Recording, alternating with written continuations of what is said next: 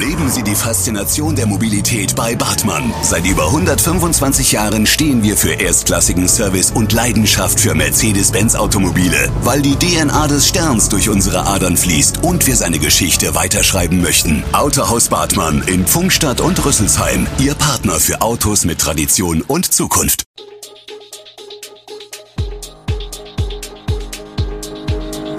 Gude, unser morgendliches News Update. Das Wichtigste aus Südhessen für Sie im Überblick. Guten Morgen aus Darmstadt an diesem 29. Juni.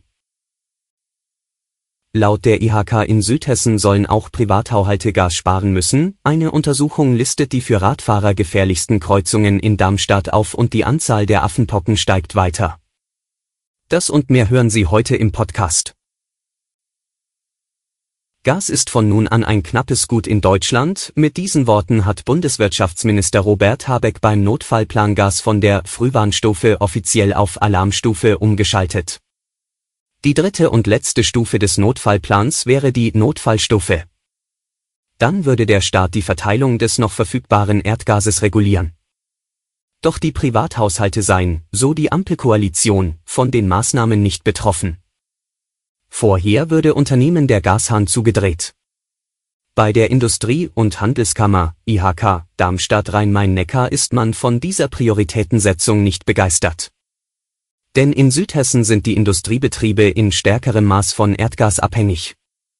58 Prozent des Energieverbrauchs der Industrie in der Region wird nach IHK-Angaben durch Gas gedeckt. Im Kreis Groß-Gerau sogar 80 Prozent. Bundesweit beträgt der Anteil weniger als ein Drittel. Daher stellt die IHK Darmstadt die bislang gültige Rangfolge möglicher Gaseinschränkungen in Frage.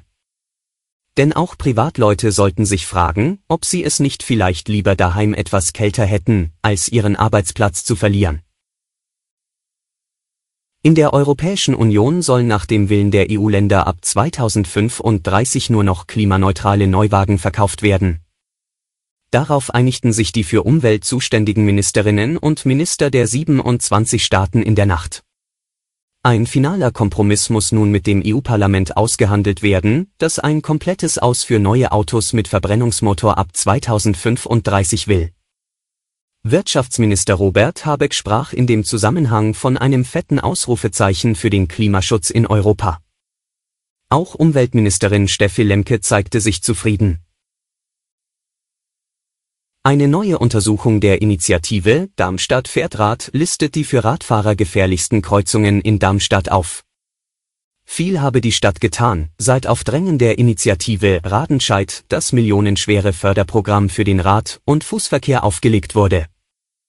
Aber der Darmstädter Radaktivist Tim Schwendi sagt, auf ein durchgehendes Radwegenetz kommen sie nur, wenn sie die Knotenpunkte anpacken. Aber in den 35 Maßnahmen, die derzeit auf dem Zettel der Verkehrsplaner stehen, steht nur eine Kreuzung. Ein Fehler, glaubt Schwendi. Besonders riskant ist es nach seiner Untersuchung an der Ecke Pallaswiesenstraße im Tiefensee. Hier meldete man in den letzten fünf Jahren 13 Unfälle mit Beteiligung von Fahrrädern.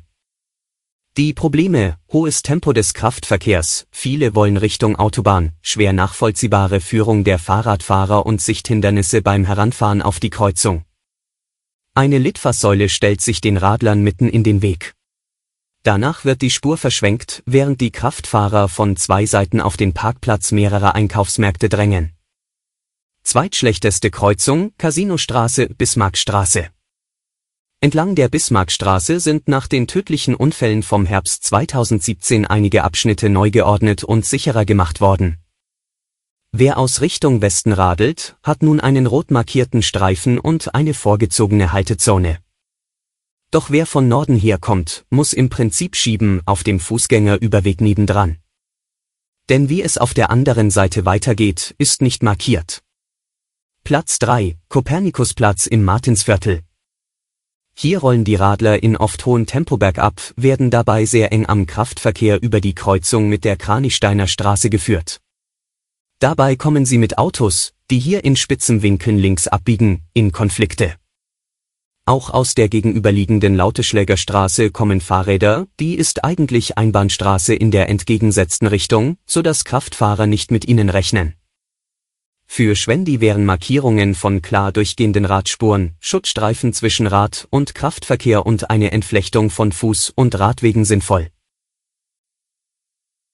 Wer aktuell in den Urlaub fliegen will, braucht momentan viel Zeit und Geduld, falls der Flug nicht ohnehin gestrichen wird.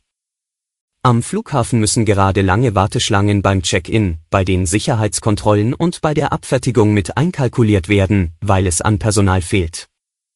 Lufthansa-Chef Carsten Spohr hat die Passagiere auf weitere Schwierigkeiten im Luftverkehr eingestimmt. Die von Personalmangel, Teileknappheit und eingeschränktem Luftraum geprägte Situation werde sich kurzfristig kaum verbessern, erklärte der Chef der größten Airline-Gruppe Europas in einem Schreiben an die Passagiere. Zwar plane die Branche allein in Europa mehrere tausend Neueinstellungen. Dieser Kapazitätsaufbau wird sich allerdings erst im kommenden Winter stabilisierend auswirken können. Die Zahl der bestätigten Affenpockenfälle in Deutschland steigt weiter und auch in Hessen und Rheinland-Pfalz sind neue Fälle hinzugekommen. Vier bestätigte Affenpockenfälle sind es demnach bislang in Rheinland-Pfalz. In Hessen ist die Zahl auf 23 Fälle angestiegen. Einer der Patienten aus Hessen wurde in ein Krankenhaus aufgenommen. Sowohl in Hessen als auch in Rheinland-Pfalz steht seit gestern Impfstoff bereit. Hessen wurden 2000 Impfdosen zugeteilt, Rheinland-Pfalz erhält 700 Impfdosen.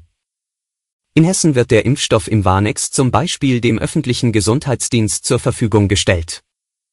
Die Gesundheitsämter können sich die Impfstoffe aus dem hessischen Landeslager nach Bedarf abrufen und organisieren eine Impfung in eigener Verantwortung. Die Impfungen gegen Affenpocken sind nur für ganz bestimmte Gruppen möglich, die ein höheres Risiko für eine Infektion haben oder aber bereits Kontakt zu einer infizierten Person hatten. Das Restaurant Ochs in der Mauerstraße im Martinsviertel, das im Frühjahr erst einen Michelin-Stern verliehen bekam, darf sich nun auch erstmals mit zwei Hauben der Restaurantkritik von Gault und Millau schmücken. Die Brüder David und Norman Rink haben das Ochs im November 2019 eröffnet.